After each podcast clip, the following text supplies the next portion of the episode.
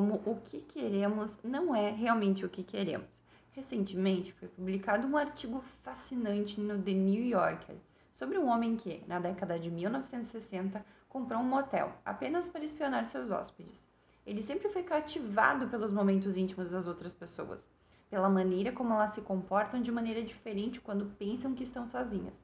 Ele admite que também queria vê-las fazendo sexo. O artigo é fascinante por vários motivos, mas talvez a descoberta mais interessante do proprietário tenha sido que os seres humanos costumam se sentir infelizes nas férias. Alan Bottom escreveu sobre este fenômeno, que nossas férias nunca realmente se parecem com a semana de felicidade e relaxamento que esperamos que sejam. Em seu curto documentário The Art of Travel, ele descreve de forma hilária e muito familiar como seu tão aguardado cruzeiro pelo Mediterrâneo se desdobra em um desfile de decepções leves, embora não houvesse nada de particularmente errado com nada disso. Conseguir o que queremos ou pensamos que queremos, naqueles breves momentos em que realmente o fazemos, sempre parece ser mais complicado e carregado do que imaginamos mas talvez conseguir aquilo que queremos não seja realmente o que queremos na vida. Sempre que alguém sugere isso, sempre quero sair para jantar. O pensamento disso me deixa afoito. Há consequências, no entanto, em sair para comer toda vez que tenho esse impulso, potencialmente graves a longo prazo, tanto financeiras como subcutâneas. Mas jantar fora é uma proposta tão empolgante que parece valer a pena fazer essas trocas regularmente. Ainda, quando penso nisso, essa sensação de deleite que eu espero ainda não estará presente durante toda a refeição. 2500 anos antes, um homem de 35 anos, muito mais inteligente, está sentado sob uma árvore bolde na Índia descobrindo por que minha experiência num restaurante não pode ser nem remotamente tão pura e satisfatória quanto pensar nisso. Ele quer entender por que a vida humana é tão difícil, mesmo quando você está fazendo algo luxuoso e indulgente, como morar em um palácio ou pagar as pessoas para fazerem sua comida para você e encherem a sua água antes mesmo que você tenha que pedir. Este homem está trabalhando em uma teoria nova e ousada Obter o que deseja leva aos mesmos problemas de não obter o que deseja.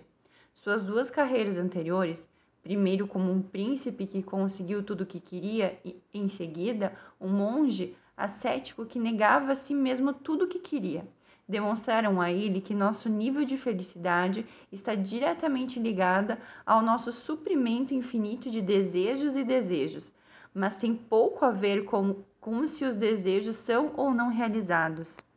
Em vez disso, ele acredita que é como queremos que importa. Nosso bem-estar depende se agarramos nossos desejos, fazendo qualquer coisa para aliviar o sentimento, ou se podemos, em vez disso, reconhecer friamente nossos desejos como eles realmente são pequenas bolhas de impulso que se formam perpetuamente em nossa consciência, nos fazendo cócegas um pouco e então flutuando para longe. Simplesmente melhorar em adquirir as coisas que queremos pouco adianta.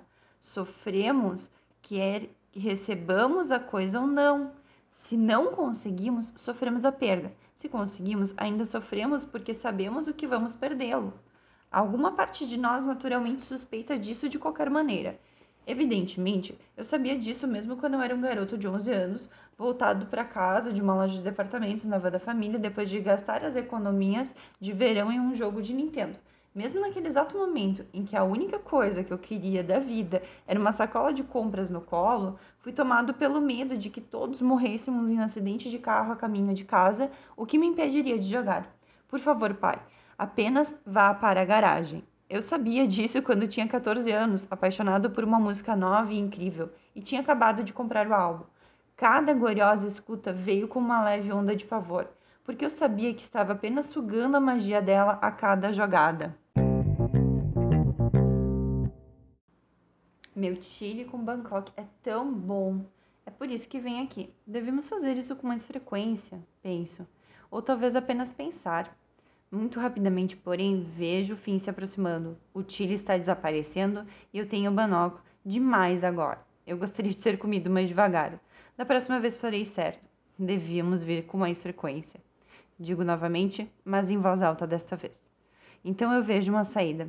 As sobremesas estão ótimas, eu digo, com certeza de que isso é verdade. E antes mesmo que a sobremesa chegue, sei que quando acabar estarei pedindo um café. E a essa altura a necessidade de mais chile será história antiga. Estou satisfeito com meu plano. O homem sobre a árvore bode teria rido desse plano, para redirecionar repetidamente minha carência não resolvida para outra coisa além do horizonte mesmo que seja uma estratégia de vida bastante padrão.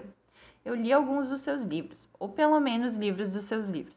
Eu até sento no chão, como ele diz, trabalhando um pouco com desejo todos os dias, o que me ajuda ocasionalmente a lembrar que é possível querer algo sem sofrer se você o consegue. Não há nada necessariamente errado em decidir ir e conseguir o que deseja. Sempre gostaria de jantar fora mesmo que nunca seja a alegria absoluta que imagino quando a decisão é tomada. Mas nos ajudaria a lembrar que o que realmente queremos não é a coisa em si. O que queremos é a experiência de conforto e prazer irrestrito que é prometido, falsamente, pelo pensamento de adquirir a coisa. A refeição no restaurante, o cruzeiro, o aumento, o relacionamento amoroso, mesmo que tudo venha com as suas próprias dores e complicações e arrependimentos. Podemos encontrar a facilidade em si com muito mais facilidade entendendo nossos desejos, em vez de lutar para aliviá-los. Vivemos em uma sociedade que está constantemente, cinicamente, prometendo essas facilidades e um alívio através da obtenção de uma determinada coisa, mostrando-nos fotos dela sempre que possível, mostrando-nos que é acessível. Eu sempre esqueço que é a tranquilidade, a mente livre, o que eu realmente quero. E o restaurante não serve isso. Mas eu gostaria de um café, se não for muito problemático.